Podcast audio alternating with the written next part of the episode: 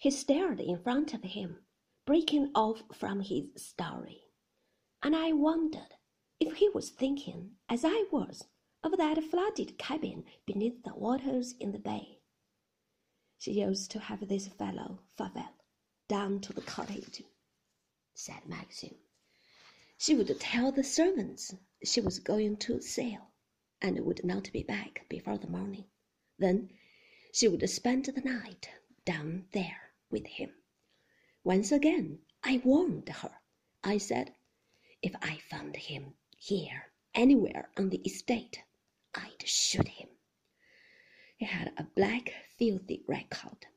The very thought of him walking about the woods in Manderley, in places like the Happy Valley, made me mad. I told her I would not stand for it. She shrugged her shoulders. She forgot to blaspheme, and I noticed she was looking paler than usual, nervy, rather haggard.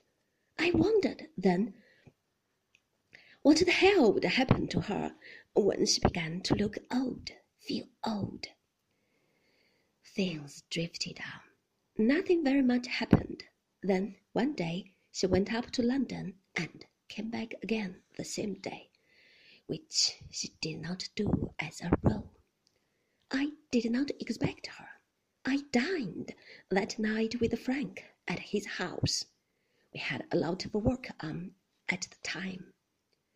He was speaking now in short, jerky sentences.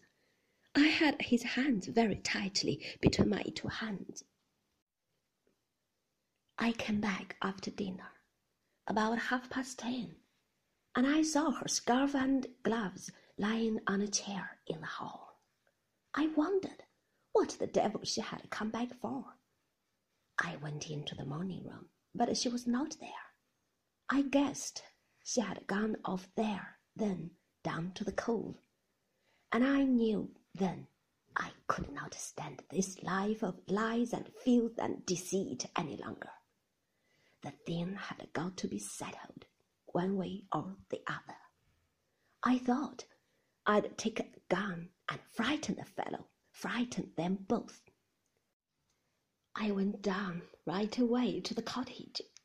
The servants never knew I had come back to the house at all. I slipped out into the garden and through the wood. I saw the light in the cottage window, and I went straight in. To my surprise, Rebecca was alone. She was lying on the divan with an ashtray full of cigarette stubs beside her. She looked ill queer.